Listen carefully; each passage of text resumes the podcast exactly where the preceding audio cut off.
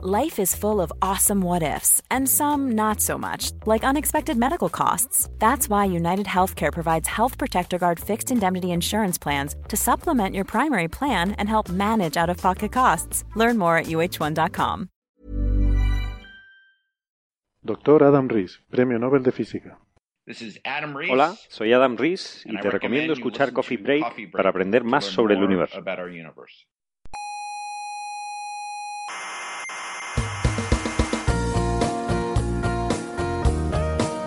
Aquí comienza Coffee Break, la tertulia semanal de la actualidad científica. ¿Dirán ustedes que la estrella de Tabi tiene extraterrestres? No. ¿Dirán que la física cuántica demuestra la existencia del espíritu? No. ¿Dirán que el principio antrópico demuestra que el universo fue creado por una inteligencia superior? No. Pues no les pienso escuchar. Tampoco queremos que nos escuche. Soberbios, científicos soberbios.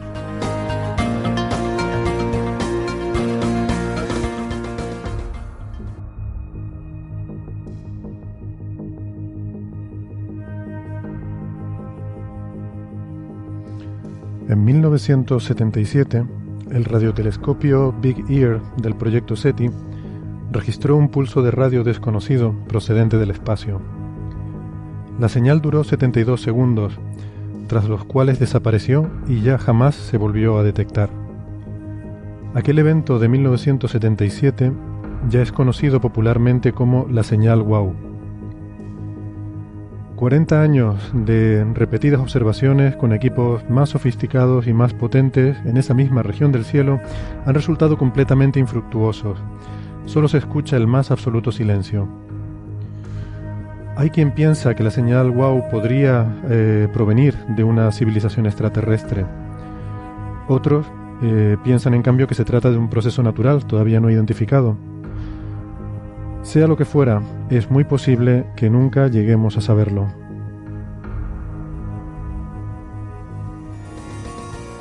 O puede que sí, porque se ha producido un giro imprevisto con la aparición de nueva evidencia científica que quizás nos permita eh, llegar pronto a una explicación para este asunto tan intrigante. Este será uno de los temas de hoy en Coffee Break, Señal y Ruido. Les habla Héctor Socas, dándoles la bienvenida a nuestra sala Omega, aquí en el Instituto de Astrofísica de Canarias. Y tenemos más temas que compartir con ustedes. Cosas como eh, los nuevos experimentos de, de modificación genética en humanos, del famoso Planeta 9 y hasta del Sol. Hoy nuestro programa tiene un marcado sabor argentino. Queremos saludar a todos nuestros oyentes en Argentina y en especial a los que nos empiezan a escuchar a partir de esta semana eh, por la radio en la emisora FM 99.9 de Mar del Plata. Es un honor para nosotros estar eh, acompañándoles a partir de hoy en sus radios, cruzando este puente sobre el océano desde las Islas Canarias hasta el Mar del Plata. Además, eh, ya les adelanto que tendremos hoy un apartado del programa dedicado a un, argentino ilustre, un gran divulgador. Como les adelantamos la semana pasada, eh, hoy tendremos la primera colaboración con eh, Ricardo Sánchez, que nos ha grabado un audio para todos ustedes al más puro estilo de su antiguo programa Desde el Sur Explorando el Cosmos. Se lo pondremos como conclusión de nuestro episodio de hoy y les aconsejo que no se lo pierdan porque va a compartir con todos nosotros un tipo muy especial de observación astronómica, de aficionado, en la que está trabajando actualmente. Pero eso será, como digo, eh, al final del programa. Por ahora les recuerdo que nos pueden escuchar en iVoox y en iTunes y que estamos en la radio eh, en Canarias, en Icoden Daute Radio, eh, Radio El Día y Radio ECA. Además de, como mencionaba antes, la FM 99.9 en Mar del Plata, Argentina. Ah, y hoy tenemos también streaming otra vez, en vídeo, en directo, en nuestro canal de YouTube. Nos pueden ver en directo ahora mismo mientras estamos aquí grabando y también eh, nos pueden espiar durante el previo y el post del programa. Y eh, no, no, dejen de usar el chat para conversar eh, entre ustedes o, o, si quieren para hacernos llegar cualquier comentario que deseen. Aunque ya les adelanto que probablemente no vamos a poder estar muy atentos al chat mientras estamos grabando. Pero sí que les digo que al final del programa vamos a echar un vistazo, nos quedaremos un ratito y trataremos de, de contestar a, los mensajes que nos dejen. Bueno, eh, vamos entonces a empezar ya a meternos en materia y en antimateria, que hoy tenemos muchos contenidos. Em, hoy me acompaña Carlos Westendor, cwestend. Hola, Carlos. Hola, ¿qué tal? Eh, tenemos también a la doctora Itaiza Marcelino, eh, doctora en Ciencias de la Salud. Olvidé mencionar a Carlos Westendor, doctora en Ciencias Físicas. Hola, Itaiza. Buenas. Gracias por estar de vuelta. Y también recuperamos hoy a Noemí Pinilla, de la Universidad de Florida, que ya estuvo con nosotros en un programa hace mucho tiempo, hace como un año, lo estuve mirando esta mañana en el episodio 14, Noemí. Fue cuando estuviste aquí con nosotros hablando sobre Plutón. Sí, hace más o menos un año. De hecho, estoy pensando en irme. Me levanto y me voy. Porque ha crecido mucho desde la última vez que estuve, no me lo has dicho. Vamos en directo, siento la presión. Sientes la presión, que va, que va. Pues además está muy bien porque, bueno, ahora trabajas en la Universidad de Florida, estás muy involucrada en el James Webb Space Telescope, sí. Eh, trabajas para eso. Pero además, como anécdota curiosa, eh, les comento a nuestros oyentes que, que Noemí, brevemente, durante un periodo muy breve de tu vida, has tenido afiliación del, del Instituto SETI. Sí, estaba, estuve dos años viviendo en la zona de Mountain View, que, que es precisamente donde está el SETI, y entre el centro de la NASA en el que yo estaba y el SETI existía bastante relación, así que sí, si tuve afiliación con ellos. y, pero vamos, ¿no llegaste a detectar ninguna señal de radio? No, que no fuera FM o... no. Bueno, pues, pues nada, eh, hablaremos ahora de, todas estas cosas, ¿no? Del SETI, de la, de la señal WOW, pero yo quería empezar por lo que creo que es la, gran noticia de esta semana, de hecho para mí la gran noticia de la ciencia este año, eh, y no es de astrofísica. Hay, hay grandes noticias de ciencia y, en este caso no es astrofísica, sino que nos viene de la mano de la biología, de la mano de la genética, porque, eh, bueno, ahora preguntaremos a Itaisa que nos cuente un poco más, pero yo estoy alucinando, o sea, estamos empezando ya a modificar genes en seres humanos, en este caso para curar enfermedades muy graves, y, y, se trata de un, bueno, iba a decir experimento, pero realmente es un tratamiento experimental quizás, que se está haciendo en China, eh, con un paciente, en este caso de cáncer de pulmón, al que pues se le han eh, se le han extraído eh, glóbulos blancos, se han modificado genéticamente para desactivar una proteína y bueno se han cultivado para hacer mucho y se le están reinsertando de nuevo a esta persona, ¿verdad? Es algo así. Sí, sí, más o menos así. Más o menos. O sea no, bueno, sí, a grosso modo es así. Lo que han hecho eso es sacarle los linfocitos. Esta proteína lo que hace es seleccionar em, esos linfocitos son capaces de atacar eh, todas las células aquellas que se van en el cuerpo, entonces al desactivar esta proteína puede atacar a células del propio organismo. Entonces lo que están intentando es seleccionar que vaya por células cancerígenas para intentar pues quitar el, tumor. Que y eso de cáncer de pulmón en este caso. Sí, entonces es lo que están intentando a ver qué tal va. Dicen en seis meses sabrán. Lo que no entiendo, ¿este es un mecanismo natural del cuerpo, eh, de estas defensas para atacar células cancerígenas en general? ¿O em, y esta persona por alguna razón tenía eh, esta proteína no malamente...? No, eh, no, no. No, yo de hecho les voy a contar la historia desde el principio porque mm, me parece que hay, hay historias que tienen que saberse y es que este descubrimiento viene de un español. Hace ya bastantes años, en los años 90, em, eh, un, un, investigador de Alicante investigaba mecanismos de defensa de las bacterias a modo de él, él siempre dice que yo eh, que él investigaba lo que nadie quería investigar nunca.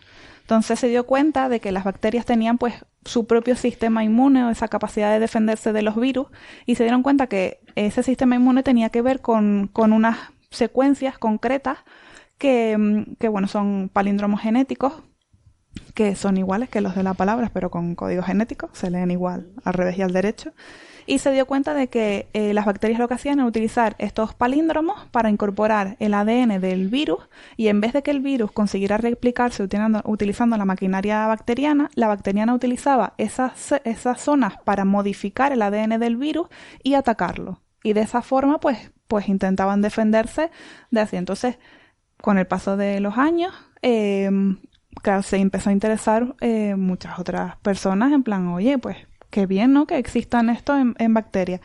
Y hace eh, unos años, en, em, a principios de, esta década, en, el año 2012, eh, fueron dos investigadoras las que propusieron que estas secuencias eh, se dieron cuenta que estaban presentes en más organismos vivos y que eh, cumplían la, la, misma función de eh, modificar, de ser, pues, ella siempre la gente utiliza la, la expresión de son tijeras genéticas.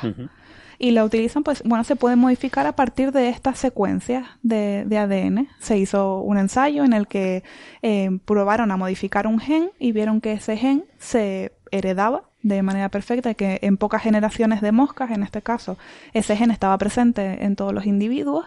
Y entonces fue cuando propusieron que, que sería un mecanismo totalmente útil, pues bien para reparación del ADN, para eliminar de eh, células eh, células no, enfermedades hereditarias. Y después ya, pues a la gente ya empezó a fantasear con este tema, incluso se ha propuesto eh, modificación de, células germinales, de óvulos y espermatozoides para mejorar la raza o para... O sea, que puedes actuar en la parte de la célula que quieras, de los genes. Sí. Y puedes introducir la información que tú quieras. Exacto. Con lo cual puedes fabricar seres que no existen en principio. Y esto, lo, esto, es la técnica que se conoce como el CRISPR-Cas9, ¿no? Sí. Eh, esta, este eh, cut and paste genético, ¿no? Sí, exacto. ¿Y funciona? O sea, tú le, le, pones, por lo que yo he entendido, tú le pones la cadena que quieres cortar y, la, que quieres reemplazar. Y introduces por esa parte. Y entonces busca esa cadena y cuando la encuentra la corta y la reemplaza por la que tú quieres.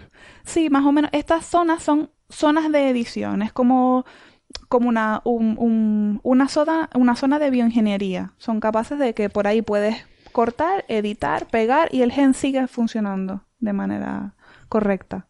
Entonces es un poco como, como se está eh, utilizando. Y dices que funciona, eh, ¿qué tipo de alteraciones se han probado hasta este momento? Pues es la primera vez que se prueba en, en una enfermedad para la cura. Hace unos años, eh, un grupo de investigación en China eh, lo probó a hacer con, con óvulos directamente, pero los embriones no eran, no eran viables, porque es que claro, es que esto... Eh... Porque hay fallos, ¿no? En este sistema. O sea, no es infalible. Puedes introducir errores. Es súper sencillo. No, no, no. O sea, no, no introduces los errores. lo, que pasa es que hasta ahora se ha investigado poco y hay poco control. Entonces, lo que no se sabe es, uno, por ejemplo, en este, en, este, en este ensayo clínico que han hecho ahora contra el cáncer de pulmón, pues no sabes si va a ser selectivo. Y no saben, claro, cuando eh, tú modificas el linfocito, porque no estás modificando el cáncer, estás modificando una célula de defensa para que ataque para al que ataque al cáncer, pero puede atacar a otras células sanas del, ¿Qué orden es la que tú le estás diciendo? Está diciendo ataca... Ellos lo que...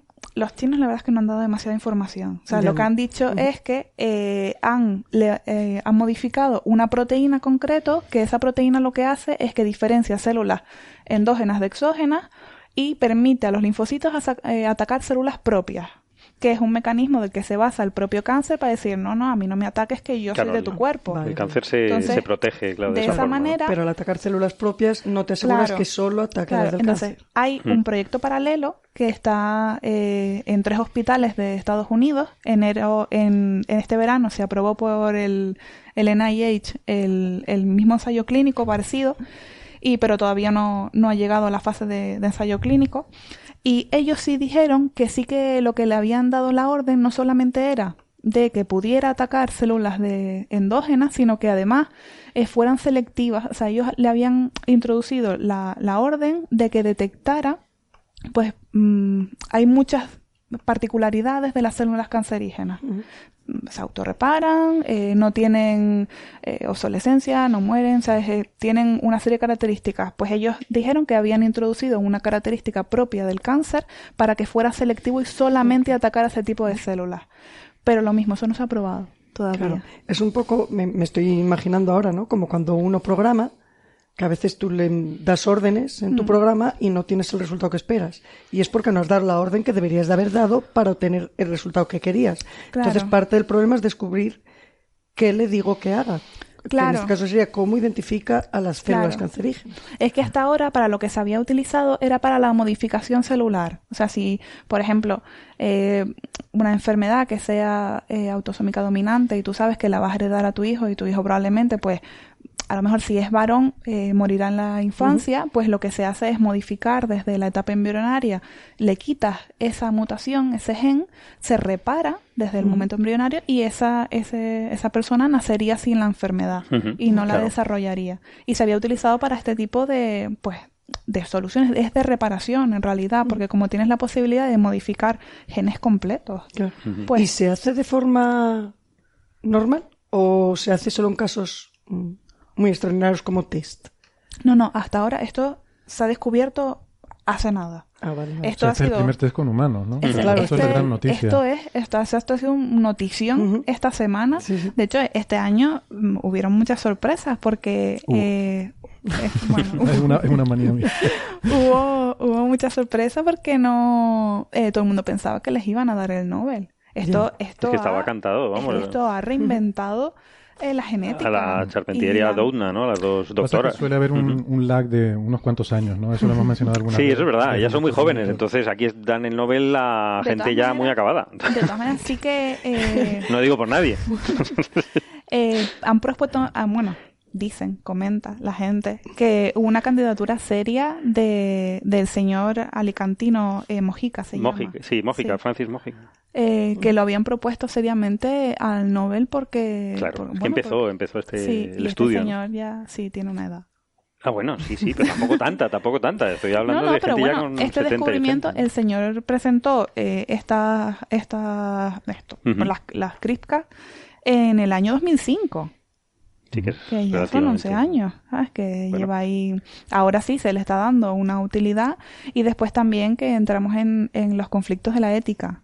Esto está trayendo unos problemas en la mayoría porque a partir de en los últimos dos años se ha empezado a modificar mucho la, la, la legislación, eh, pues para que no se modifiquen esos óvulos.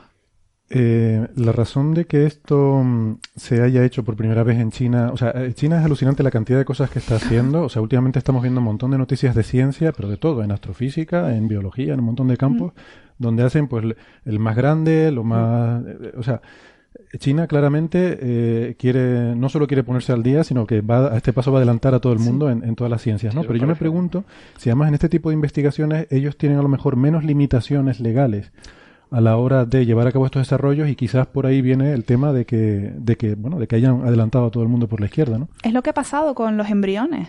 Realmente, eh, cuando se planteó la posibilidad de que se pudieran corregir enfermedades desde la etapa embrionaria o incluso hacer eh, pues evolución selectiva modificando determinados genes si tú quieres que tus hijos tengan unas, unas determinadas condiciones, pues eso en, absolutamente mm, la mayoría de los países dijeron que no. Eso es imposible, eso es, que eh, no cabe en la lógica de, nadie. Y los chinos lo hicieron.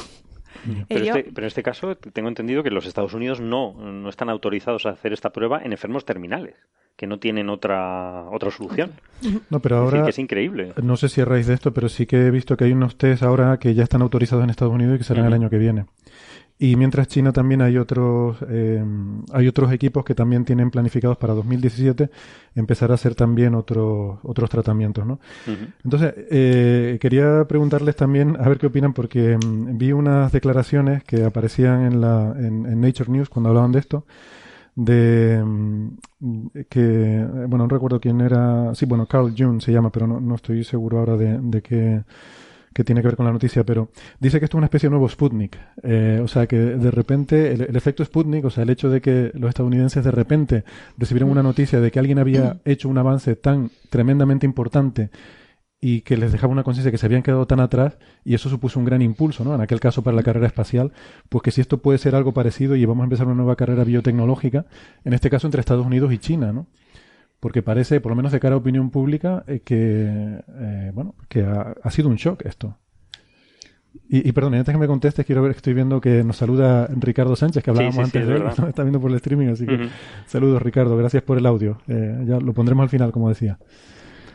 Esto, mm, yo creo que también ha, habido tan, como tanto shock en la comunidad, porque es que hace cuatro meses lo anunció Estados Unidos y Estados Unidos les dio un bombo de, bueno, ya hemos pasado el corte de NNH, ahora solamente nos falta la FDA, esto ya lo tenemos hecho, somos el Nova Más. lo que tenemos hecho te refieres a obtener los permisos para hacer las pruebas, claro. Sí, y además que ya tenían, vamos a hacerlo con 18 personas, hemos seleccionado estos tipos de cáncer, ya vendieron todo el pescado. Y cuatro meses después dice China, pues yo ya lo hice. Ya lo hice. y habrá que ver que, porque queramos o no, lo que estamos hablando tiene que ver con la política científica, que se decide ahora mismo en Estados Unidos para la investigación médica y genética. Y con el cambio de esta semana, a saber qué camino toma ahora mismo las inversiones no en tiene, la investigación. No tiene buena pinta, ¿no? Sí. A saber. Bueno, igual este señor sí que quiere Sí, pero de momento. Selección evolutiva. Pero de momento va a haber un, un momento de cambio. Entonces, los momentos de cambio siempre como que se para todo un poco mientras decides y tal quién va a dirigir esa disciplina, ¿no? China no se va a parar. Exacto. No está claro, China no se va a parar. No, no. Oye, una cosa. Eh, esto, bueno, claro que la noticia salió esta semana, el martes es cuando apareció el, el informe, pero el tratamiento eh, se le aplicó al paciente el 28 de octubre. Sí, en octubre. Y de momento está bien, eh, está mejorando y bueno, se, va a estar en observación seis meses para ver si hay algún efecto secundario muy, muy, muy malo. Pero de momento parece que todo va bien y bueno, Eso va es a muy curioso que digan, no, el paciente va bien. Era terminal, ¿no? O Vale. sea, Pero si no esperaban que se muriera en una semana, tampoco se va a morir, a menos que le inyectes un veneno. no, pero le podía atacar otras células, entonces... Pero es que eso no lo vas a ver, eh, han pasado dos ¿Te ha semanas. pasado dos semanas? No, claro. A lo mejor ya se ha hecho un puro. Bueno, por lo pronto, no sé. Por lo pronto está igual. una cosa muy revolucionaria y de momento Sí. eh, no, no ha mostrado Mira, signos a lo mejor que- el efecto Sputnik fue al contrario. El anuncio de Estados Unidos de hace tres meses Sí. afectó a que China dijera, vamos, Podría Vaya. ser también, sí, Puede podría ser, ser sí. también. Muy bien. Bueno, pues nada, seguiremos esto muy con mucho interés, ¿no? Porque esto yo creo que es el principio de, de una, de una gran revolución. O sea, eh, Esto va a cambiar la medicina. Esto va a cambiar la medicina. Sí, ya y enfermedades últimos- como el cáncer, por ejemplo, ya no son inexpugnables. No O sea, solamente, no solamente el cáncer, no, sino todas las enfermedades que causan esa mortalidad infantil o todas las enfermedades que sean hereditarias, claro. todo eso es que se acabó. se Bueno, un- A partir de- y ya, ya llevábamos unos años que estaban empezando a cambiar la- las terapias y se habían empezado a introducir pues terapias génicas, de modificación, de cosas así, pero bueno, nada en comparación con esto. Esto es que ya... No, y luego los alimentos, o sea que podremos fabricar alimentos a- diseñados, ¿no? A ver que, Es que con todo. características Es especiales. todo, Claro. porque han probado muchísimas especies directamente. Incluso eh, vi inclu- que otro de los ensayos que se hizo fue que eh, borraron con una sola inyección 62 retrovirus de, de un cerdo. Por lo que eh, ese cerdo era de una zona en la que estaban en mal estado, en que ya pues todas las variantes, eh, las personas acababan muriendo porque padecían infecciones y cosas así. Entonces, puedes incluso solucionar problemas eh, sociales en, en países donde existe contaminación. No, claro, claro. O sea, esto, esto ¿Y va a puedes convertir un cerdo normal en ibérico? Pues igual, ¿eh? Oye. Es que encuentro una, una aplicación Es- fantástica. es- es no lo digas, no lo digas, eh, enseguida. que nos Es- lo eso es un Nobel también, ¿eh? eso, vamos, eso es fundamental. o Ig Nobel, no sé. ¿sabes? Eh, pues nada, si quieren vamos a ir pasando de tema. Eh, otra de las noticias así muy impactantes que hemos tenido esta semana, ya lo, lo adelantaba en la introducción, esto es la cuestión esta de la, la señal wow. Eh. Y pues nada, por, por hacer un resumen, esto fue una cosa muy sorprendente y eh, era parte de una observación del proyecto SETI. El SETI es este instituto que, que quiso contratar a Noemí durante una época, pero La vi un poco alienígena y dijo, muchos- está para nosotros. que no es lo mismo ser alienígena que ser asturiana. No, Me faltó. ¿dónde va a parar? Pues bueno, el, el SETI se dedica efectivamente a la búsqueda de, de extraterrestres, ¿no? Eh, y es un proyecto desde hace muchísimo tiempo, creo que desde los años 60, me parece que se, inició el proyecto. Y bueno, en este caso en particular eh, estaban haciendo uso de un radiotelescopio que, ya no existe, de mm, la Universidad de Ohio State, que se llama Big Ear, y estaban pues simplemente eh, haciendo un, un barrido del cielo en diferentes, en diferentes frecuencias. Yo aquí quiero decir una cosa que me parece que es importante en todo esto. Cuando se detectó esta señal se estaba midiendo en una línea, en una longitud de onda, en una frecuencia, digamos, eh, por así decirlo. O sea, cuando tú, eh, tú coges tu aparato de radio, quieres sintonizar una emisora, le das ahí a la perillita, ¿no? Para, para buscar una frecuencia, ¿no? Frecuencia o longitud de onda es lo mismo. A veces nos referiremos de una forma o de otra. Entonces, este radiotelescopio estaba sintonizado a una frecuencia muy particular que es lo que llamamos la línea de 21 centímetros del hidrógeno, que es muy interesante, pero mm, bueno, yo, yo, no estoy muy seguro de que sea una buena idea usar esta línea para buscar extraterrestres. Hmm. Sin embargo, estaba muy de moda porque en los años, a finales de los años 50, eh, unos físicos de la Universidad de Cornell, que se llaman eh, Philip Morrison y Giuseppe Cocconi, habían propuesto que sería interesante mirar esta línea porque eh, si hay alienígenas por ahí estarían emitiendo en esta línea porque es una línea que todo el, todas las civilizaciones de la galaxia seguro que la conocen porque es una línea muy importante para la astronomía.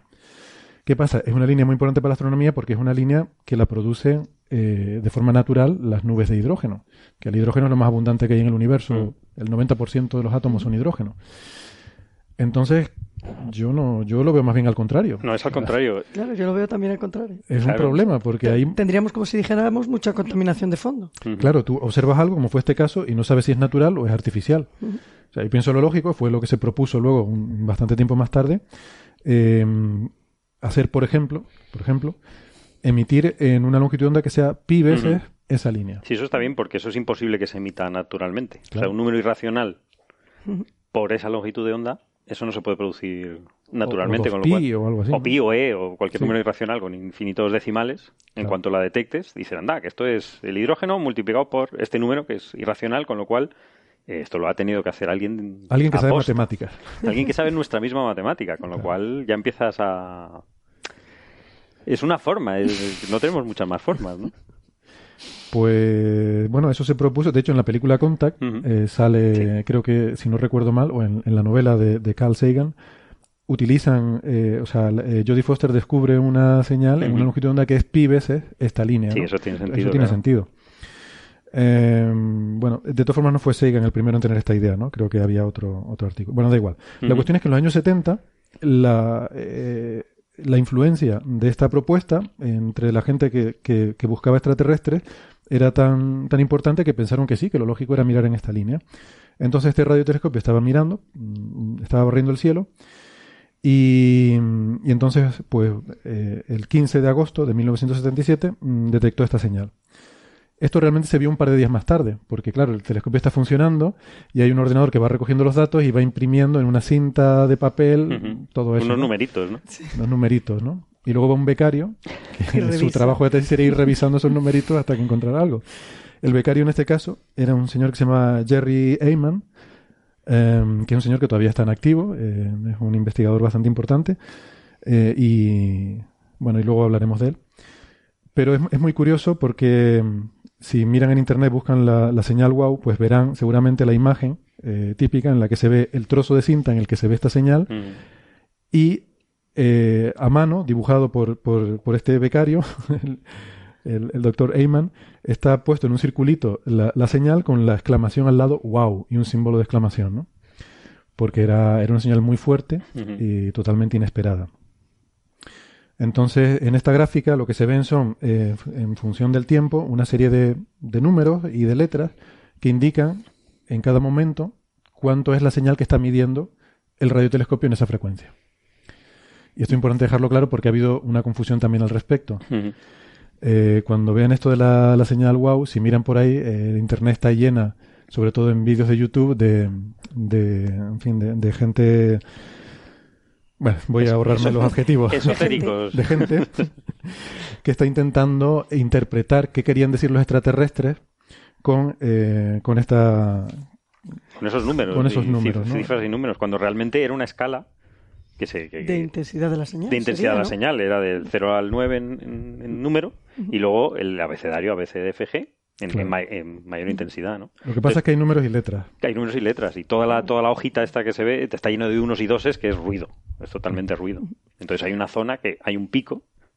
No, no, que digo que el, mensaje este que está intentando descifrar es 6EQUJ5.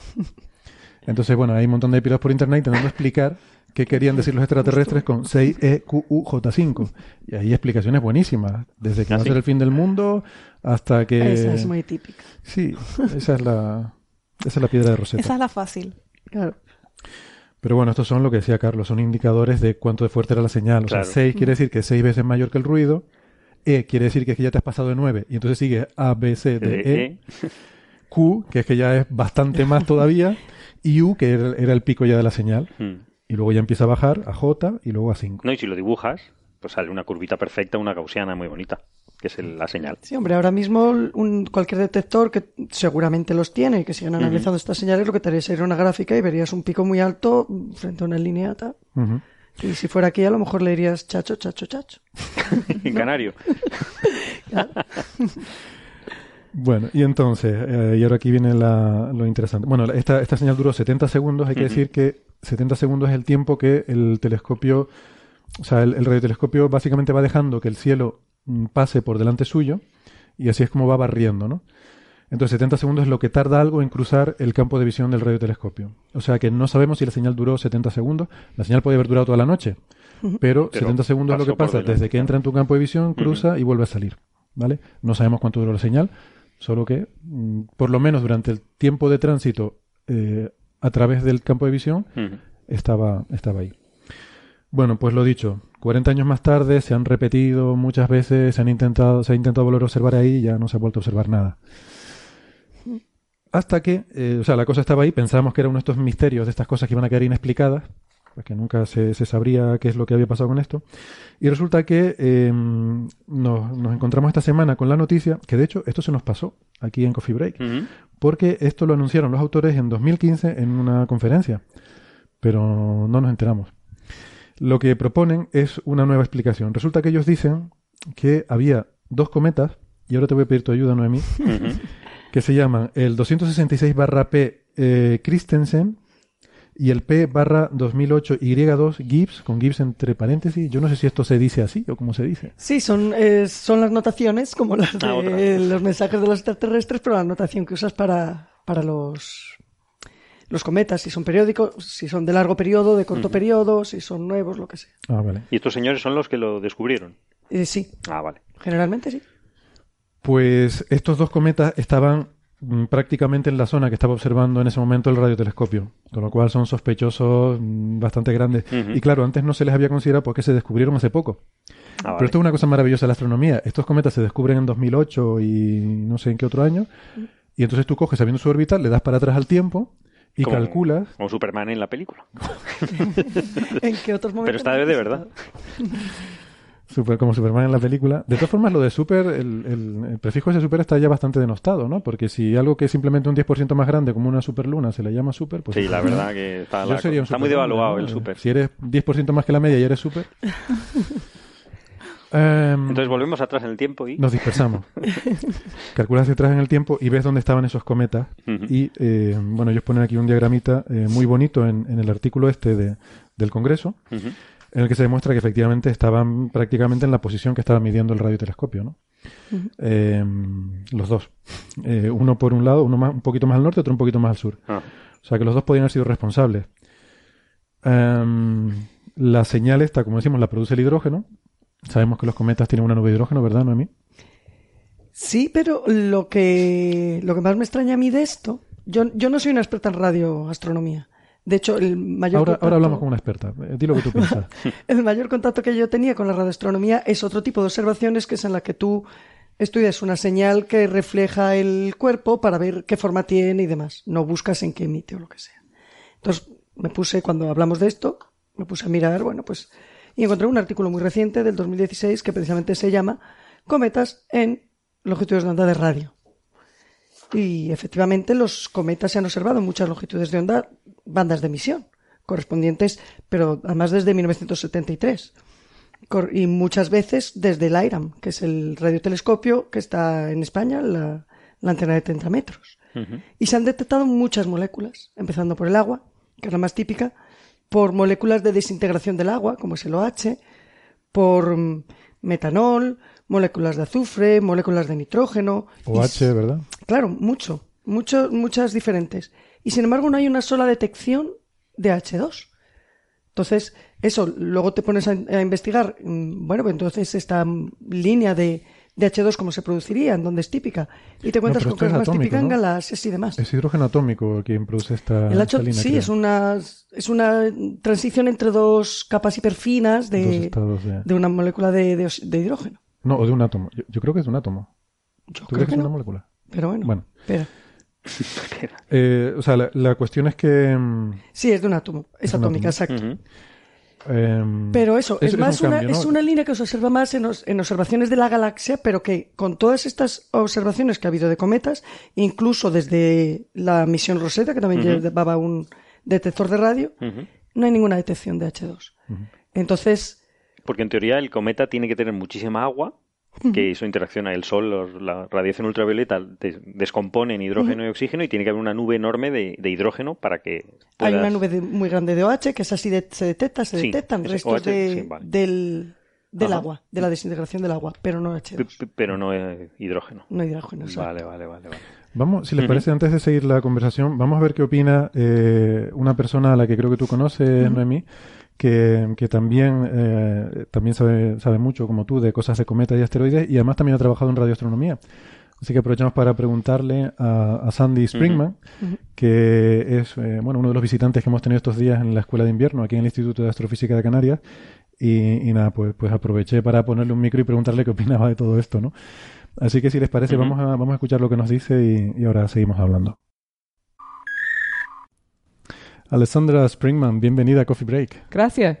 Eh, Alessandra, eh, Sandy para los amigos, es, eh, es, una amiga nuestra, está aquí em, visitándonos estos días con motivo de la Escuela de Invierno que organiza el Instituto de Astrofísica de Canarias, que este año es sobre la exploración del sistema solar. Y pues con motivo de esta escuela tenemos el lujo de, tener a, grandes expertos en este tema de todo el mundo. Y, en particular Sandy eh, es investigadora eh, de la Universidad de Arizona y eh, pues es una persona que conoce muy bien sobre todo todo el campo de, cometas y asteroides. Y, además es muy interesante que también has trabajado con observaciones de radio, ¿verdad? Sí, ah, dos años en el Observatorio de Arecibo, en Puerto Rico. Sí, Arecibo, que seguramente le sonará familiar a nuestros oyentes porque es una de esas grandes instalaciones, bueno, hasta hace poco, el más grande del mundo. Sí, ah, pero ah, hay problemas con uh, funding. Financiación. Financiación para Arecibo de um, National Science Foundation en los Estados Unidos. Ellos no tienen suficiente dinero para um, mantener el, observatorio y es posible, hay problemas en el futuro para el, uh, el observatorio. Ajá, ah, pues eh, qué pena, porque además es una de esas eh, instalaciones que son muy icónicas, ¿no? Seguramente, bueno, en, películas como Contact, ¿no? Habrán visto, recordar a nuestros oyentes a Jodie Foster utilizando ese radiotelescopio. Bueno, eh, pues, pues nada, sería una pena, la verdad que cerrara porque sigue siendo mm, pues uno de los de los sitios más potentes para hacer radioastronomía, ¿verdad? Sí, también uh, también uh, radar astronomía de asteroides y de, uh, cometas también también. Pues em, bueno, y aprovecho también para comentarle a nuestros oyentes que, que Sandy participa en el programa eh, Weekly Space Hangout. Sí. ¿Verdad? que es, un programa parecido a este, eh, bueno, parecido pero mejor, eh, obviamente, eh, que, se, que se hace en Estados Unidos, un programa muy, muy bueno, conducido por Fraser Kane. Sí. Em, yo lo sigo a veces, muy interesante. Nuestros oyentes que hablen inglés, pues les recomendamos que, que, lo, que lo escuchen alguna vez. Y bueno, pero sobre todo queríamos preguntarte por esta hipótesis, esta explicación posible que ha aparecido últimamente a esa famosa señal wow, esa señal tan misteriosa que se observó en los años 70, ¿no? Eh, ¿Tú cómo lo ves? O sea, ¿qué, ¿cuánto de plausible te parece que, los cometas, o que un cometa en particular pueda tener una emisión de radio? Ah, observamos ah, la emisión de radio en cometas, pero es de 18 um, centímetros. centímetros, no de, ah, en este OH, no es de hidrógeno. Y uh, es posible que cometas um, tienen emisión de radio en 21 uh, centímetros, pero no, no la hemos observado ahora. todavía, ya. Eh, entonces, es posible, pero eh, todavía eso no se, ha, no se ha detectado en ningún cometa que sepamos. Uh, no se detecta um, emisión de radio a las 21 centímetros ahora. Um, observamos en uh, uh, Shoemaker-Levy 9 cuando uh, este cometa impactó a Júpiter en en las 90. Um, pero uh, todavía no, no hemos observado esta línea de hidrógeno. hidrógeno de cometas. Muy bien. Eh, quiero dar las gracias a, Sondi, que como ven está haciendo un, esfuerzo por hablar en español. aprendiste en Puerto Rico, ¿verdad? Sí, y también en California. Y, uh, uh, uh, puedo entender la gente de las Canarias más fácil que el acento de Puerto Rico. ¿Ah, Puerto Rico. Muy bien. ¿Y estuviste allí dos años? ¿Mm? En Puerto Rico. dos años. Dos años. Y entonces, em, bueno, volviendo a, esta explicación eh, sobre, sobre esta señal, entonces tú no eres muy, muy optimista eh, de que esta sea la explicación correcta. Uh, so hay dos oportunidades en uh, los próximos años para observar uh, cometas cerca de, de, de wow signal. En enero de 2000 2017 y también en 2018 hay oportunidades para observar dos cometas que fueran cerca de posición de wow signal. En, es posible verificar que uh, las cometas eran responsable responsable para el señal de wow. Muy bien. Pues entonces tendremos que esperar. ¿Esa es tu conclusión? Es, sí. Ah, pero no, no pienso que es poco probable que las cometas eran uh, responsables para la señal. ¿El señal? La señal. la señal, wow. Bueno, pues, pues nada, eh, esperaremos atentos. Pues eh, muchas gracias, Sandy, por, eh, por tus comentarios y gracias por el esfuerzo de hacerlos en español. Muchas gracias, eh, Héctor. por el hecho de que tú hagas este esfuerzo, me ahorra a mí el esfuerzo de estar traduciendo y a los oyentes el estar soportando mis horribles traducciones. Seguro que han, han apreciado más escuchar tu voz en versión original. Así que gracias, nos seguiremos viendo por aquí estos días. No hay de qué. Bueno, pues como ven, Sandy no es muy optimista sobre esta explicación de los cometas porque dice que efectivamente es lo mismo que tú decías, Noemí, que no se ha detectado esta línea de 21 centímetros en cometas. No sé si es que eh, quizás hay algo peculiar en alguno de estos cometas que por alguna razón... Yo no sé si en concreto el artículo que yo no me lo he leído, el de 2015 que tú dices, la presentación en Congreso de esta gente, ellos explican cómo se produciría ese hidrógeno, si sería común en cometas y por qué no se ha detectado hasta ahora. No, ellos lo que dicen es que mm, eh, no, el, artículo es puramente mm, eh, especulativo sobre el hecho de que los cometas estaban ahí. Claro, la posibilidad de que sí se debiera a dos cometas, pero no te dicen ellos lo que dicen, sobre el hidrógeno. claro, lo que dicen es que los cometas es conocido que tienen una, una nube de hidrógeno que además es muy grande, Claro, se refiere a hidrógeno molecular, es ¿eh? lo que tú hablabas. Pero es concebible que al acercarse al Sol, pues que la radiación ultravioleta pueda descomponer esas moléculas mm. y que tengas algo de hidrógeno atómico. Bueno, no lo sé. Me parecería raro que con todas las observaciones que ya te digo, que además hay incluso observaciones, por ejemplo, del cometa Hale-Bopp, del cometa Halley, que han sido muy fructíferas, que se, ve que los estuvieron, ya sabían que venían, entonces ya estás todo preparado y los observas durante mucho tiempo. En, todas las radios, longitudes de onda, que, eh, sí, longitudes de, de onda, se dice también, de radio, que puedes. Me extrañaría mucho que, que eso, que, en estos dos casos, por ejemplo, que no se hubiera detectado. Pues, bueno, una cosa que nos decía Sandy es que el Schumacher-Levy, por ejemplo, sí que se detectó, pero ya, claro, al, acercarse a Júpiter, o sea, al impactar con, la atmósfera de Júpiter, ¿no? Ahí puede ser que las interacciones, y además con la magnetosfera que tiene Júpiter, pues ahí puede que efectivamente hubieran pasado cosas raras. Em, son dos cometas de órbitas muy parecidas. Em, están entre la órbita de Júpiter y Marte. Em, son órbitas muy circulares. y, y les queda poco para volver a estar donde se habían apuntado. Esa es la gracia, casi me olvido. Porque lo que dicen ellos es que esto es fácil de comprobar porque uno volverá en enero. Y el otro en marzo. Y el otro, no, en enero, pero de 2018. O sea, con un año de diferencia los tendremos. Pues a ver, pues supongo que se apuntará, se sintonizará y nos dirá. Lo que me extrañó es que, lo que por lo que he visto esto es que por lo visto hay una campaña de crowdfunding para que eh, se compre un radiotelescopio porque dicen que no están que no hay tiempo, ¿no? que no hay tiempo ya para este de 2017, de enero de 2017, eh, que no hay tiempo en radiotelescopios importantes y que quieren hacer uno con 30.000 euros. No sé, normalmente todos los telescopios, bueno, vosotros lo sabéis porque habéis observado también, reservan cierta cantidad de tiempo, que es lo que se llama tiempo del director, Sí. que está siempre ahí por si hay algún fenómeno extraordinario. Yo me acuerdo, por ejemplo, nosotros... No, y hay targets cuando- opportunities también se Sí, llaman, ¿no? Claro, exacto. de- Cuando hubo el, el close approach, la aproximación de un asteroide que se aproximaba más cerca de la órbita de la Luna a la Tierra, tal, no sé qué, aprovechamos y pedimos tiempo al director para observarlo en distintos telescopios. Y ese tipo de, de cosas oportunistas, como quien dice, de es que o lo observo ahora en esta oportunidad o no lo vuelvo a ver, suelen ser las que son favorecidas en este tiempo, porque es para lo que está. Entonces me extrañaría que no, no sea Arecibo, o Por eso a lo mejor es que no puedes sintonizar. eh, Bueno, esa Arecibo es que no puede pero- moverse, igual no llega... Claro. Igual no tiene llega que ser alguno que pueda apuntar, pero vamos, con un montón de ellos que hay disponibles. Ujú. Ahora, lo que sí me gustó en este artículo, o sea, son bastante, son bastante honestos en el sentido que ponen también, o sea, e- ellos también plantean las dificultades.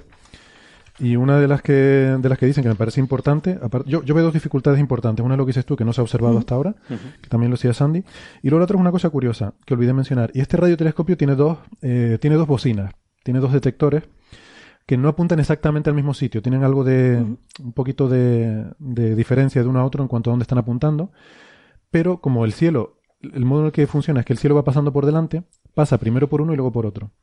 Bueno, la señal WOW solo fue detectada por uno de ellos, por el primero. El segundo no la detectó. O sea, que fue breve, no estaba toda la noche.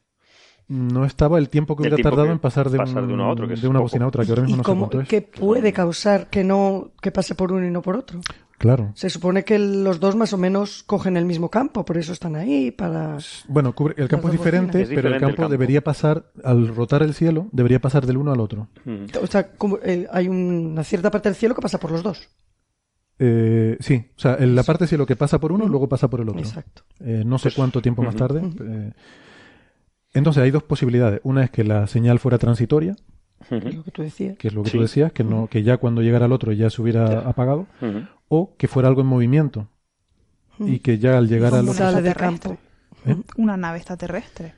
Pero bueno, una nave tendría que ser muy, tendría que ser muy lejana, no podría ser eh, algo cercano. Bueno, Y no, fin. podía, y no podía ser un rebote de la Tierra porque es una eh, longitud de onda, una frecuencia prohibida. Sí. Que nada en la Tierra está permitido que se emita en esa frecuencia precisamente por la observación astronómica. Por el interés que tiene. y porque es una longitud de onda que penetra muy ¿Y fácilmente. está prohibido en aquel momento también? Bueno, supongo que sí, Sí. porque Sí. si ya lo Sí, sí, estaban sí, sí. utilizando para las observaciones. ¿Pero está prohibido y la gente le hace caso? ¿O está Hombre. prohibido y igual alguien puede ser que... No se emite, no se emite en radio en esa longitud de onda.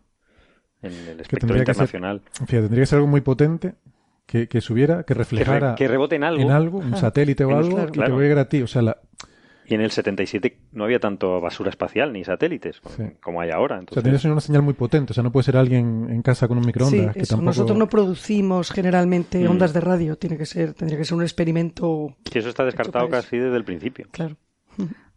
A mí lo que me sorprende es que siendo dos cometas que hayan sido el único fenómeno que se haya podido observar en 40 años y que Ujú. nunca más hubiera pasado nunca nada similar No, por si, ninguna parte. si nos están mandando unas señales muy equívocas. Es decir, estos alienígenas son ver, un poco señores, torpes. Organícense, Organícense. y hablen claro. No en, esa longitud de onda. Y Yo creo que la longitud de onda es el primer error. es el primer error. ¿no? Es una longitud de onda que te hace sospechar de una causa natural. O sea, a mí me dices que hay una emisión a 21 centímetros, digo, busca hidrógeno. Claro. Busca hidrógeno. Agüita que se haya descompuesto, sí. Hidrógeno neutro, sí, ni siquiera molecular. Mm, Vale. em, Mandaremos la la película de Contact. Una Eh, señal con la sí. película de Contact para que los extraterrestres sepan la señal. Hay que mandarles la película para ellos. Claro. A ver, tomen nota. Tomen nota. Esto multiplicado por pi. Bueno, pues no sé, a ver, es una, es una esperanza, una posible explicación, eh, pero tiene sus problemas, no, no está, Lo no sabremos está pronto. claro. Sí, lo Sí, es sabemos verdad pronto, que, eso, que siempre lo que pasa es que si dices, bueno, pues a esta posible explicación, vale, pero no la descartamos, entonces te, te queda la cosa de hay que buscar otra. Sí. Bueno, yo, yo no la descartaría del todo, o sea, yo esperaría a ver cuando vuelvan estos cometas si Claro, ¿no? tiene y alguna más estando tan peculiaridad. fácil, y- si está aquí mismo ya es enero del 2017 y tal, pues ¿Quién bueno. te dice que no tiene un campo magnético muy fuerte uno? Pues tiene un núcleo metálico y está dando vueltas muy rápido y yo qué sé. Sobre ya Marte se me acaba de sí. ocurrir una, Vamos a sacar el paper antes de que tomen los datos. como esto, una propuesta así sin mayor fundamento, ¿no? Podemos proponer alguna cosa, hacemos un modelo. Vale, pues esto es lo de la señal wow de momento, pero como digo, yo creo que, que dentro de poco volveremos a hablar de este tema. Eh, más cosas. Eh, no sé, podemos mencionar que fue el Día Mundial de la Diabetes el, lunes, ¿fue? El 14. ¿Fue el lunes? Sí, el, lunes. ¿no? El domingo. Sí. El, lunes, el lunes, lunes, Sí, lunes 14. Pues... Sí. Bueno. Yo la verdad es que me he llevado un chasco bastante grande con este tema, porque buscando noticias en la semana, eh, bueno, me parece un día súper importante, o por lo menos las noticias internacionales le suelen dar bastante bombo. Es un problema que está a la orden del día y cada vez vamos a peor. Y en España no.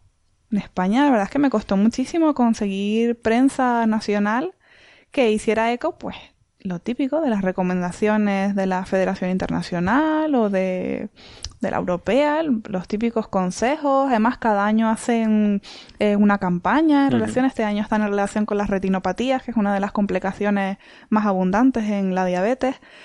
Y no, encontré un artículo de prensa, en prensa normal. O sea, en todos había la superluna, maravillosa, pero la bobería esa superluna. Por cierto, ya que mencionamos la superluna, no se pierdan la entrada en el blog del Lobo Rayado. Es muy bueno. está genial, brillante. No se lo pierdan. Eh, Con el concurso de detecta cuál es super y cuál es mini luna. y son todas iguales. Lo intenté, lo intenté. Es dificilísimo. Sí, sí, hasta, ah, con una regla, ¿eh? Yo dije, vale, igual, ópticamente no, pero no se notan. Es imposible, o sea, es tan pequeño es imposible. Hay un poquito de diferencia, pero bueno. Está muy bien hecho. que si las ves una al lado de la otra, dices, bueno, esta es la grande, esta es la pequeña, pero, pero si no, si ves una sola luna en el cielo... A mí me hizo mucha gracia que cuando daban las, las noticias, no sé si os fijasteis, la dieron como importante y del día, dos días diferentes, al ah. menos en España y era porque el momento clave de la superluna coincidía a las 2 de la tarde. Entonces, claro, la noticia era igual de actual un día que al día siguiente. Y lo que te decían era, claro, cuando nosotros la veíamos observar ya no será tan superluna, pero hay un truco, obsérvela cerca del horizonte. claro, como cualquier luna llena que ves cerca del horizonte, siempre te parece más grande. Es de las primeras cosas que te preguntan los niños. Cosa... qué grande. Es una cosa subjetiva. Es un efecto óptico porque tienes un horizonte para comparar. Y, ay, pues la superluna. Pues la, la, luna, al parecer, habrá causado más males y más desastres en este planeta que la diabetes, porque en este país nada. Yo lo oí, sin embargo, en la radio varios días seguidos, hablando de la diabetes, hablando de las cifras y sobre todo, que es lo que más me asusta, cuando te hablan de lo mucho que crece últimamente la proporción de niños con diabetes, del tipo que con diabetes Casi podríamos decir que la producimos nosotros, ¿no? Porque es debido a la alimentación. A la obesidad. Que les estamos dando. claro. pero la obesidad, en cierto modo, en la mayoría de los casos está producido por, por cómo lo estás alimentando. Hombre, hoy en día también hay, hay un, una gran predisposición genética. Yo, de esto, la verdad es que como tengo las, las cifras muy frescas, porque son... Pues esto es tema de tu tesis. Son temas de mi tesis. Claro, claro. Y, y yo ya en, en, los últimos años ha sido un, cambio alucinante. nosotros en los años 80 habían 100 millones de diabéticos en el mundo en el año 2014 ya habían 400 millones de diabéticos en el mundo y si seguimos así, en el 2025 ya pasaremos los 700 millones de diabéticos. Y en España el, la Federación Internacional y la OMS eh, presentó que había pues aproximadamente un 14% de diabéticos, pero en Canarias, en cifras actuales, eh, nosotros acabamos de presentar que ya pasamos el 20% de los diabéticos. Es uno de cada cinco. Es mucho. Y, y nosotros solo tenemos adultos. Yo no tengo niños. No lleves niños. En tu estudio, dices. En mi estudio yo solamente trato adultos. Y ya son 20% de, de, los, de, de los pacientes que tengo. Es, pero aparte de, de, la genética, que, que también es, es, la obesidad, dices. O sea... El, es uno de los, de los factores, que contribuyen a la diabetes tipo 2. Bueno, sabemos que hay varios tipos de diabetes. La tipo 1, que es, un poco la, la, que está producida porque el páncreas no te funciona bien. Y después la tipo 2, que es la que se desarrolla pues por otros factores ambientales, por así decirlo, y que se desarrolla normalmente en la etapa adulta. El, el factor que más contribuye a que se desarrolle la diabetes es la obesidad. Eh, bueno, la grasa la grasa no se sabe el daño que hace realmente en el cuerpo, sino cuando lo ves, porque los procesos inflamatorios que hay, la liberación de toxinas que existe, que atacan, pues, no solamente a las células pancreáticas, sino a células musculares y a receptores de distintas partes del cuerpo. Y una de las enfermedades que produce, pues, es la diabetes porque bloquea los receptores de insulina y no les deja actuar. Entonces, aunque tu páncreas funcione y libere la insulina, esa insulina no es eficaz porque los receptores están bloqueados por ah, esa grasa. Y por eso existe esa relación entre la, obesidad. Y sí que se ha, ah, se ha visto que eh, últimamente están apareciendo muchos casos de diabetes tipo 2 en niños. Antes se creía que se necesitaban muchos años de obesidad para, para que pues lograran este bloqueo en los receptores, pero se está viendo que no hacen falta tantos años y muchísimo peor, sino que se están viendo pues una predisposición genética que existe tanto para el desarrollo de, de obesidades en personas que tampoco tienen una ingesta calórica tan, tan elevada, eh, sino también para, eh, para el desarrollo de enfermedades de este tipo. Nosotros en Canarias hicimos un, un estudio comparándonos con otras 11 provincias de España, midiendo porque nosotros no solamente tenemos las tasas de diabetes más elevadas de toda España, sino aparte tenemos la peor mortalidad. O sea, la mortalidad en Canarias por diabetes es brutal y las complicaciones también son exageradas. Nosotros sextuplicamos las tasas de diálisis en diabéticos eh, si nos comparamos con Madrid. Es una cosa... lo que sí he visto son en las piscinas, en, las playas, los niños, muchos niños obesos. Sí, pero no hay, otras comunidades de España que también tienen esas tasas de obesidad y no tienen nuestro, nuestras cifras de diabetes. Hombre, con las islas hay que tener en cuenta son poblaciones muy específicas, con un mapa genético muy... O sea, hay muchas enfermedades. Sí que, que son, yo que sé, aquí por ejemplo hay una que es como es la enfermedad de Hilbert, por ejemplo, mm. que, mm, que, se ven con mucha mayor incidencia mejor que en otras poblaciones, precisamente por la endogamia, ¿no? De, de una zona que ha estado aislada mm. durante muchísimo tiempo históricamente, aunque, bueno, hoy en día ya el mundo es más globalizado, pero si tú miras las poblaciones, son poblaciones que han vivido eh, y han compartido una genética durante muchísimo tiempo. ¿no? Una cosa, ¿y la dieta? O sea, es decir, ¿la ingesta de, de, azúcar, de glucosa, importa, influye o no? Sí, Todo, todo, influye. A lo mejor no, no es exclusivamente la, el consumo de azúcar. Es que todo tiene azúcar y muchísima, además. Sí, y ya no solamente es el azúcar, sino después viene todos los edulcorantes artificiales y todo lo, industrial. Ya no solamente es... Sí, lo que viene a ser el azúcar añadido. Porque ya cuando uno mira los, ingredientes no buscas que... O sea, una manzana sabes que va a tener azúcar pero es natural. Pero después, cuando vas a un zumo de manzana que tiene no sé cuánto azúcar añadido, sirope, edulcorante y tal. Y después, y todos los hidratos de carbono en general. Pero nosotros, por ejemplo, cuando nos comparamos con las otras 11 provincias, eh, analizamos el patrón de adherencia a la dieta mediterránea y tampoco estamos peor que en otras comunidades. O sea, nosotros todo apunta. ¿Qué quieres decir con eso? Pues con patrón de adherencia a la dieta mediterránea. Pues ahí el, em, la dieta mediterránea tiene pues una serie de características, el consumo de aceite de oliva, el consumo de, de em, eh, frutos secos, el consumo de carnes, de pescado al menos dos veces en semana, tiene bueno, una serie de, puntuaciones. Entonces se establece pues un patrón dependiendo de cuántos puntos de adherencia tengas a la dieta mediterránea. Entonces se supone que cuanto más alta sea tu adherencia a la dieta mediterránea, mejor es tu dieta porque la dieta mediterránea se, se, considera pues una de las mejores en relación con el riesgo cardiovascular. Entonces, cuando nosotros comparamos en plan, bueno, pues lo que se dice siempre, en Canarias se come mucha papa. ¿Será eso? ¿Será que comemos muchos hidratos de carbono? Pues no, tampoco es eso. También medimos la calidad del sistema sanitario, medimos eh, otras comorbilidades con otras enfermedades tampoco, medimos todo lo que se nos ocurrió en relación. Eso entraba, no entraba en la dieta mediterránea. ¿Eso es de dieta mediterránea? No, no, no, por eso ah, no entraba, no entraba dentro de ahí. Pero la verdad es que todo apunta a eso, a, una modificación genética. Sí, vale, vale. Porque no, no, tiene, no tiene sentido eh, lo mal que estamos. Y bueno, eh, creo que va a ser una pregunta muy tonta, pero estaba pensando. ¿Se puede, puedes influir positivamente en el patrón genético? Supongo que después de millones de años, ¿no? O algo así. Pero bueno, y sí. Hay, eh, hay ahora también eh, muchos estudios de epigenética que lo que utilizan, lo que, en lo que se basan es que las cadenas de ADN son las que representan nuestro, nuestra nuestro mapa genético, pero alrededor de estas cadenas de ADN se sitúan pues una serie de, de, puentes que están uniendo esas cadenas y se cree que esas, esas, esas moléculas que están en el exterior de las cadenas de ADN son eh, modificables por factores ambientales. Entonces se creen que a lo largo de nuestra vida nosotros tenemos los mismos genes, pero no tenemos nuestra misma epigenética. Entonces se cree que esas modificaciones ambientales se pueden trasladar. Incluso hay ciertas hipótesis que dicen que en padres que han estado eh, a lo mejor en una guerra y han pasado hambrunas, en sus hijos tendrán mayores capacidades de retener grasas y retener obesidad eh, por así decirlo, porque sus padres a lo mejor pasaron hambre. Ya. O sea, son nuevas hipótesis que están intentando. que si hay posibilidad de alterarlo, pasa que igual a través de varias generaciones. Eso es lo que se cree, ¿sabes? O personas que han tenido una hambruna muy fuerte durante una etapa de su vida, pues tienden a almacenar más grasa en etapas de Y no será el platito este de hija, cómetelo todo, acábate la sopita.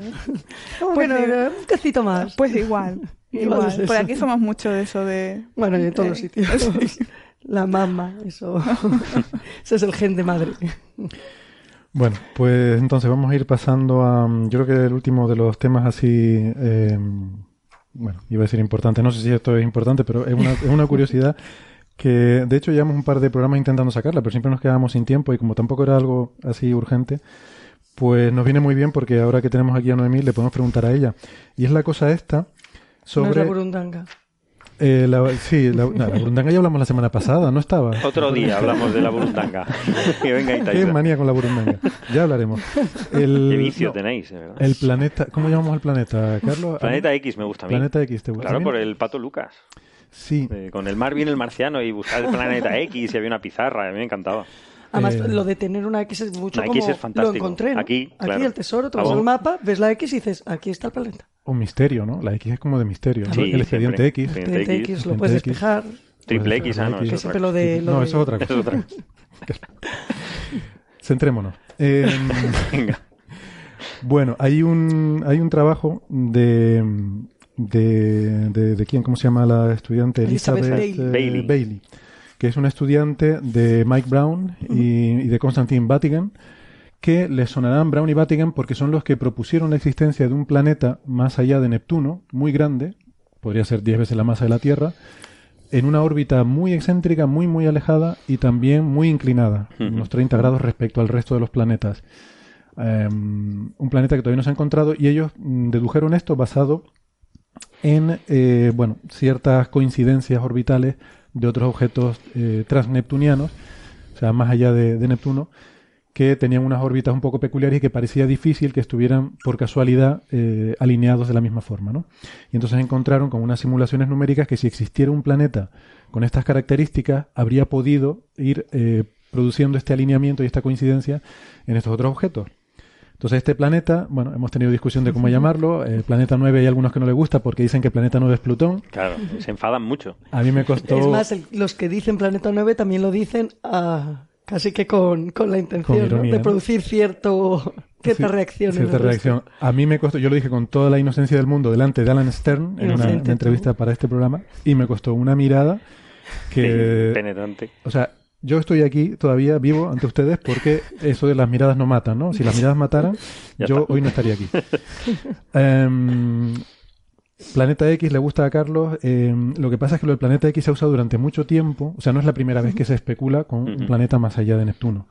Y hay muchas especulaciones, incluso algunas totalmente pseudocientíficas, em, otras ya más, más razonables y más científicas. Entonces hay muchos objetos diferentes que son el Planeta X, ¿no?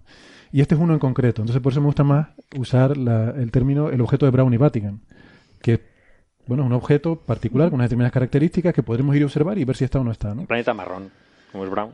Como es Brown, ¿no? El planeta de Miguel Marrón. Sí, pero entonces Batiquín se va a enfadar. ¿De qué color le damos a Batiquín? Mm, le ponemos un Batiquín. Es más importante Brown que nombra... ¿Por qué todo el mundo habla de Brown? Bueno, porque Brown es el, el que tiene, no es cátedra allí, pero vamos, es el profesor del departamento allí y después Batiquín es pues como han sido en su momento Barcume o Saler o esta otra chica Bailey que van pasando, o Fraser también.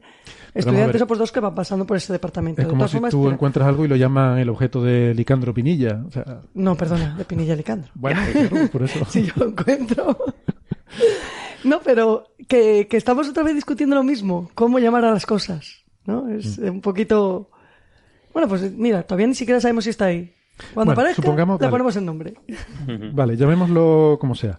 La cuestión es que la noticia es que este grupo, con esta eh, estudiante de doctorado, han hecho una serie de simulaciones y encuentran que ese planeta podría explicar perfectamente el hecho de que el Sol está inclinado en 7 grados, bueno, 6 grados y pico, con respecto al plano de los planetas. O sea, todos los planetas están en un plano y el Sol está inclinado con respecto a ese plano.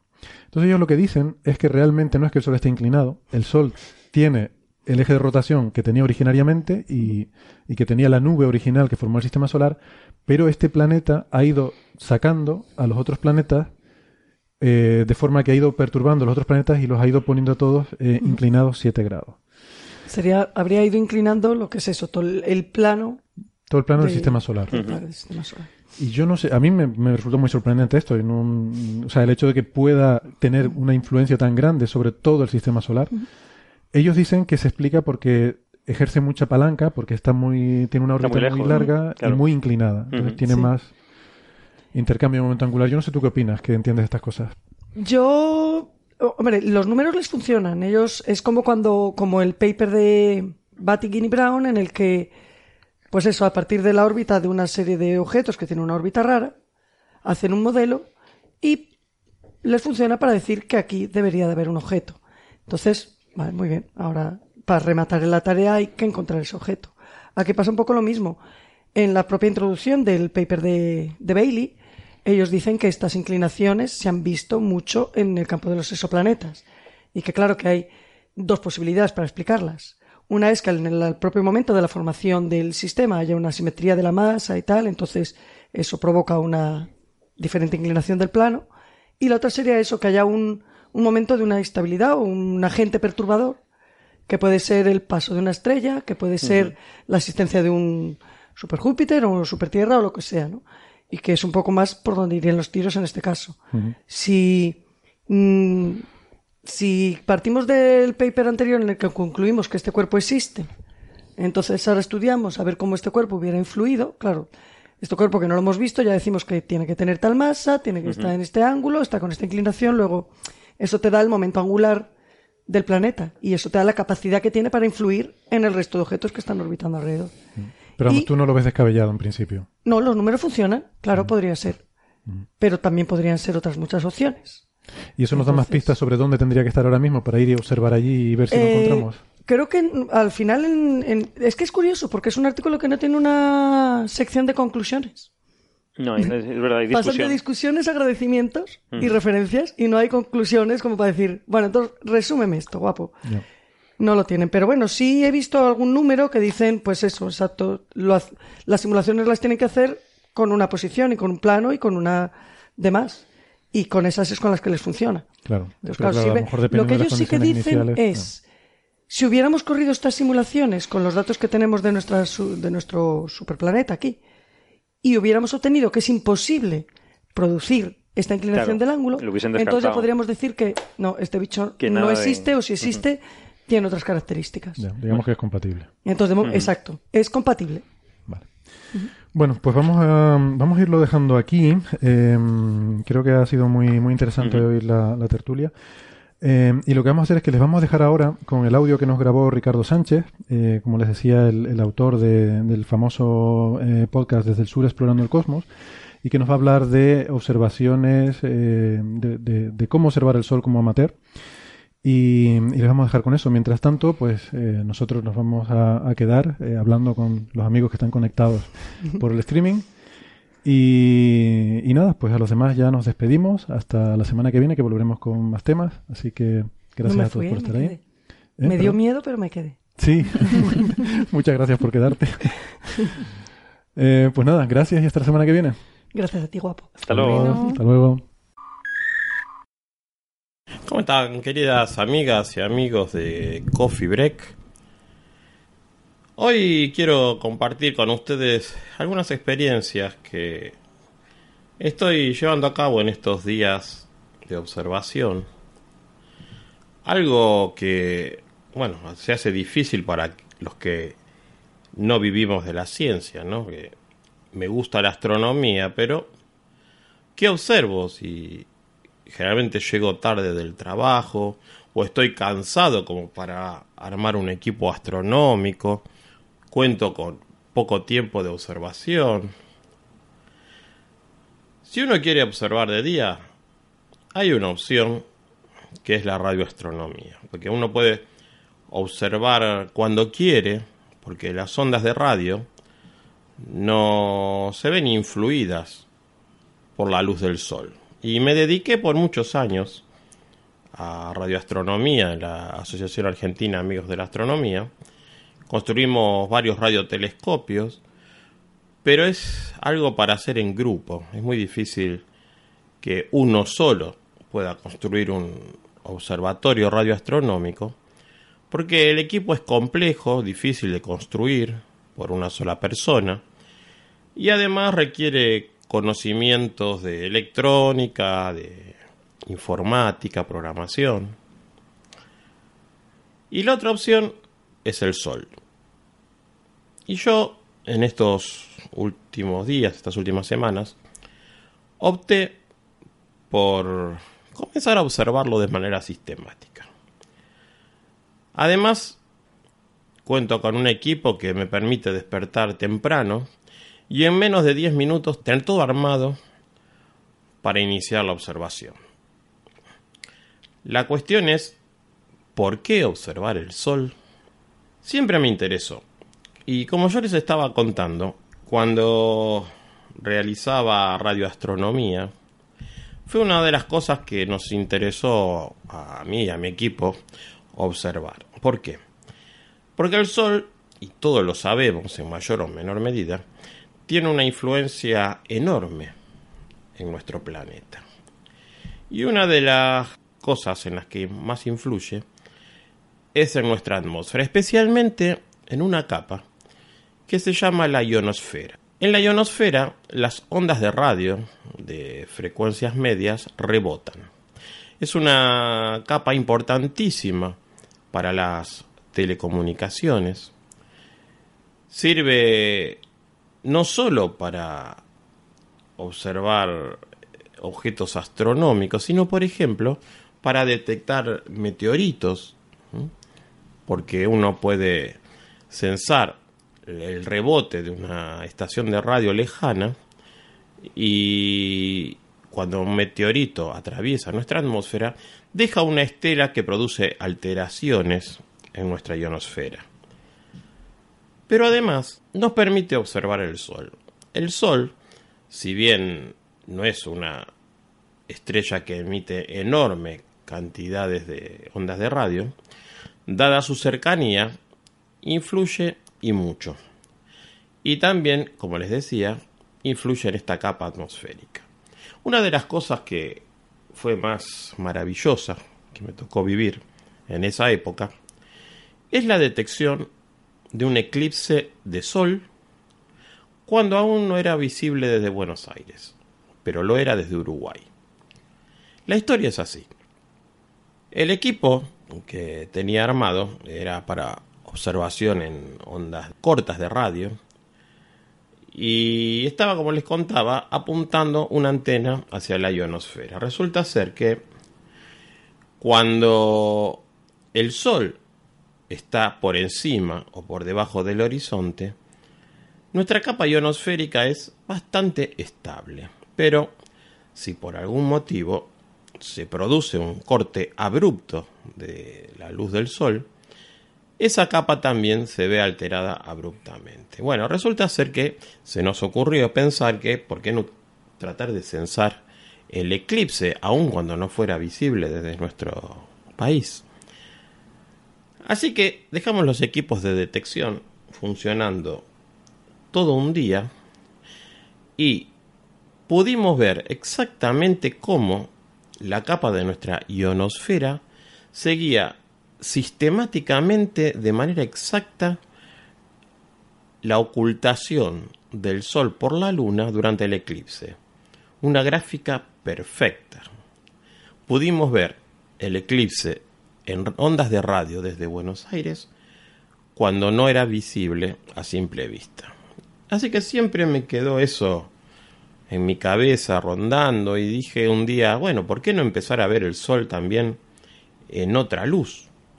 Y además, el sol también es la estrella más cercana, pero de la cual no conocemos tanto como creemos. En realidad, la investigación seria empezó no hace tanto, ¿no? Fue allá por 1611 cuando Galileo Galilei la observó con cierto detalle a través de una óptica.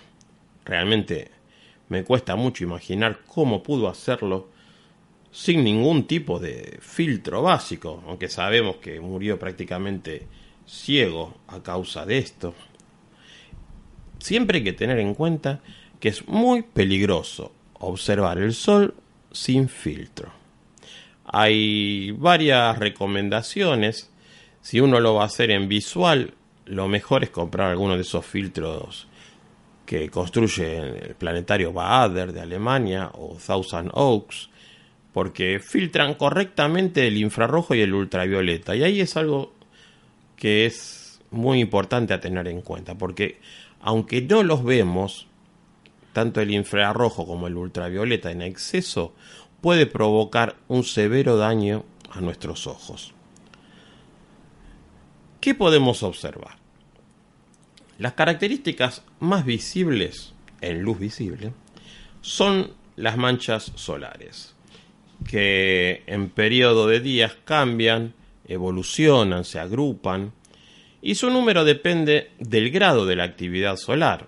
En este periodo eh, la actividad es baja en estos momentos, pero estamos en lo que se conoce como un mínimo solar en un ciclo de 11 años, en promedio entre picos, y estamos yendo hacia un máximo solar. Contrariamente a lo que muchos creen, son zonas muy calientes estas manchas, pero están un poco más frías que el entorno y por eso es que se las ve negras, por contraste, y están vinculadas a fuertes campos magnéticos en los alrededores. Además, no son nada pequeñas, porque cada una de ellas es mayor que nuestro propio planeta. Uno de los oyentes de Coffee Break, Sebastián C., preguntaba cuánto tiempo puede transcurrir para ver cambios en una mancha solar. la respuesta es amplia, en realidad algunos cambios en grupos de manchas pueden verse en pocas horas, pero también hay manchas persistentes que han sobrevivido por varias rotaciones solares y han durado meses. Si la visibilidad es muy buena, podemos llegar a ver la granulación fotosférica, aunque para observarla es mejor utilizar la luz de lo que se conoce como el hidrógeno alfa o H-alfa que voy a empezar a, mencionar en un rato. En la actualidad estamos en el ciclo solar 24, ya que se cuentan a partir del año 1755, que fue desde donde tenemos registros sistemáticos y comenzó a principios de 2008, el ciclo 24, aunque con baja actividad hasta el 2010. ¿Qué es lo que vemos del Sol? Bueno, la fotosfera, que es una región desde donde nos llega la luz de nuestra estrella. En el caso de los eclipses solares totales podemos ver también la corona en todo su esplendor. Es una estrella del montón, clasificada como G2b, de las comunes a nuestra Vía Láctea y rota cada poco más de 27 días, ¿no? Tiene una rotación que también es diferencial, por ser un objeto gaseoso, se rotan como Júpiter o Saturno, el Ecuador a una velocidad diferente a la de los polos, y se mueve con respecto a otras estrellas a unos 19.7 kilómetros por segundo. ¿eh? Pero más allá de las observaciones a ojo desnudo con filtros en la actualidad, es muy común registrar la actividad solar con cámaras electrónicas, que pueden ser de las reflex, las DSLR. En mi caso particular uso unas cámaras de video de circuito cerrado de televisión, muy sensibles. También hay quienes usan webcam. En realidad, la luz que llega es elevadísima para una cámara, así que no hace falta ningún tipo de, requisito en especial. Y al observar con cámaras no solo nos permite registrar la observación, sino también, bueno, compartirlas con otros eh, que quieran observar con nosotros y enviarlas a observatorios especializados. Por mi parte, estaba acostumbrado a observar a nuestra estrella en forma esporádica a través de un filtro de Mylar que no es nada recomendable en realidad. Hace un tiempo compré un par de láminas de Thousand Oaks. La cosa cambió totalmente porque el sustrato que utilizan es de un plástico de calidad óptica que fue diseñado especialmente para utilizarse en laboratorios. Y esa calidad les aseguro que se nota, aún en telescopios pequeños. No es un, plástico más, realmente es un sustrato muy, de muy muy alta calidad. Pero hace un rato había mencionado la luz en hidrógeno alfa. Bueno, ¿qué quiere decir esto? Bueno, su nombre viene de la emisión de una línea del hidrógeno en los 656.3 nanómetros, que es la zona rojiza del espectro. Nunca había observado directamente en esa luz, sí había visto fotografías y en los comienzos de mi actividad astronómica me preguntaba si alguna vez llegaría a tener en mis manos un telescopio de ese tipo hecho para aficionados. Y la verdad que el momento llegó hace un par de meses, de la mano de un equipo construido por la empresa MID, que bueno, absorbió a la empresa Coronado, liderada por el famoso óptico David Lund, que es un óptico especializado en filtros, y que encontró un método económico de construir el corazón del equipo, que se llama etalón o filtro de Fabry-Perot, que es, como les decía, la parte fundamental. ¿Por qué es necesario este filtro? Porque la idea es observar una sola línea de emisión y este filtro permite aislarla con una resolución inferior a un angstrom.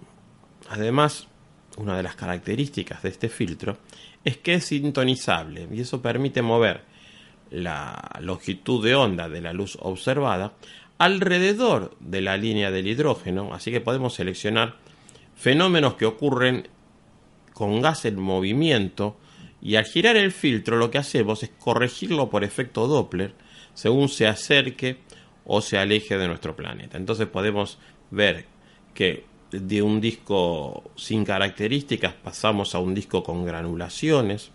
En los bordes empezamos a ver llamaradas, algunas activas que están en permanente movimiento. Realmente es algo totalmente impensado hace unos años para un aficionado. La experiencia es realmente fantástica. El caso que describo es el del telescopio Coronado PST, Personal Solar Telescope, que tiene una apertura de 40 milímetros solamente, a f10, que es el más económico de esa línea, está a unos 500 euros, pero la verdad es que es más que suficiente para divertirse, les aseguro, por un buen rato. La experiencia, como les decía, es increíble. Cuando uno rota ese dial, pasamos de granulaciones a fulguraciones en el borde, todo en tiempo real, observando los movimientos del gas. ¿Qué notamos de diferente con la observación estándar? Bueno, la verdad que todo. Porque en H-alfa observamos la cromosfera, no la fotosfera, que hasta hace no mucho estaba relegada solo a los observatorios profesionales por su costo de, construcción de equipo para, poder observar.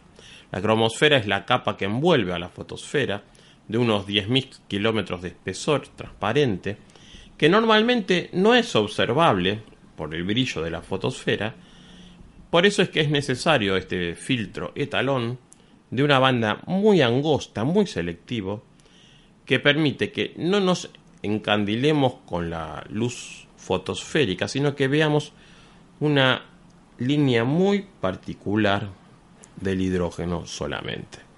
Entonces les decía, tenemos acceso a ver protuberancias, filamentos, espículas, con un sol de un color fuertemente rojizo. Quienes me siguen en el grupo de Facebook pueden ver, cada tanto yo coloco fotos allí, con las observaciones que voy haciendo generalmente en los fines de semana.